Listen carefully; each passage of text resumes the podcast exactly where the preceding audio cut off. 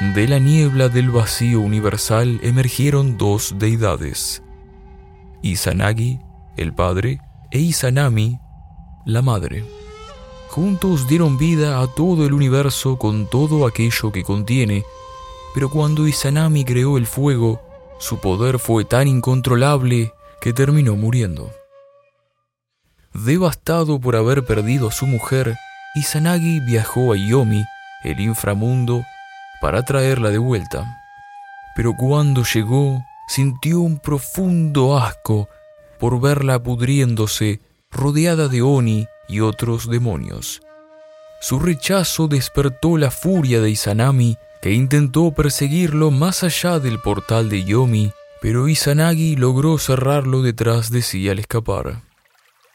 Asqueado por la podredumbre de Yomi, Izanagi fue a un onsen, unas aguas termales para purificar su cuerpo. Cuando lavó las lágrimas de su ojo derecho, de este emergió Amaterasu, que nos da su luz cada día. Cuando lavó las lágrimas de su ojo izquierdo, de este emergió Tsukuyomi, que refleja la luz de su hermana durante cada noche. Sin embargo, de la mugre de su nariz que había respirado el aire de Yomi, emergió un tercer hijo, Susano.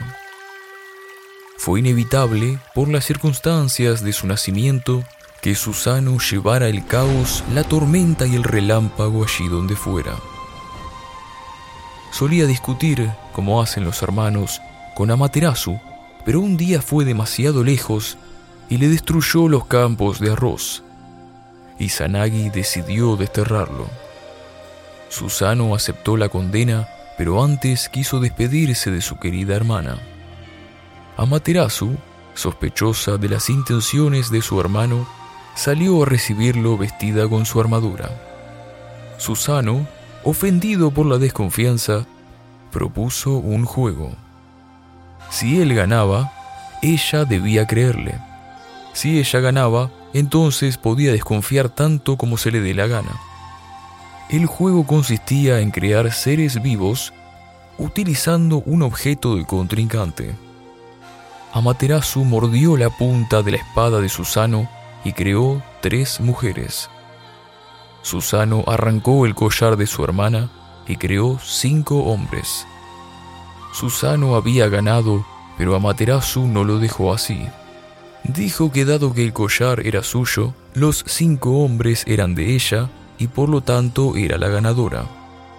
Enfurecido, Susano destruyó lo que quedaba de los campos de arroz, despellejó al caballo favorito de su hermana y lo arrojó contra su casa.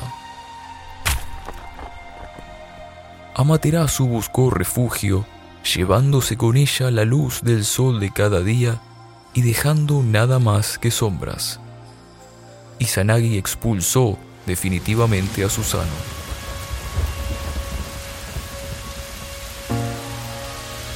Era un día oscuro y tormentoso en la ciudad de Izumo, cuando una pareja de ancianos encontró tirado a Susano caído de los cielos. Por primera vez lo habían ayudado y por primera vez él brindaría su ayuda. La pareja tenía un problema muy grande. Siete de sus ocho hijas habían sido devoradas por la gran serpiente Yamata no Orochi. Siete de las ocho cabezas de Orochi se habían comido a sus hijas y ahora la octava tenía hambre. Pero no podrían soportar perder a su última hija, Kushina Dajime. Así que Susano elucubró un plan. Mientras aguardaban la llegada de Orochi, Susano convirtió a Kushina Dajime en un peine y la dejó en su cabello. A los ancianos les pidió ocho barriles del saque más fuerte que pudieran encontrar. Cuando Orochi por fin llegó, Susano lo dejó elegir en cuál de los ocho barriles estaba Kushina Dajime. Al destruir el último barril, la serpiente entendió la treta que le habían tendido, pero estaba demasiado borracho, por lo que en lugar de liberar su furia, cayó dormido. Susano lo cortó en pedazos hasta llegar a la cola. Allí su espada a la que ya le faltaba la punta, terminó de romperse. Continuó escarbando la carne del monstruo hasta encontrar una espada mucho mejor de la que tenía antes. La llamó Kusanagi, la que corta el césped y amontona las nubes. Hacer algo por alguien más que él lo hizo ver las cosas de otra manera. Amaterasu salió sorprendida de su escondite al ver a su hermano que le traía una espada como regalo.